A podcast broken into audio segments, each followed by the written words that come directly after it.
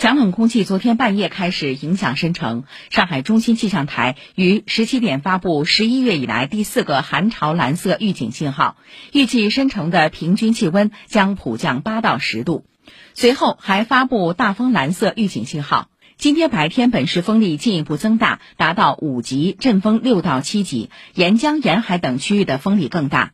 这一轮降温能否把申城带入气象意义上的冬天？上海市气象局首席服务官乌瑞分析，下周二的气温将成为申城能否入冬的关键。周六呢可能会达到这一次冷空气影响的这个极端最低气温，市区是两度，郊区呢要达到零下三度到零度，有暴冰，局部地区呢可能会有冰冻了。下周呢气温回升也是比较缓慢的，下周二的温度可能还是会有一点点悬念，该说就是很有可能会进入我们气象意义当中的冬天。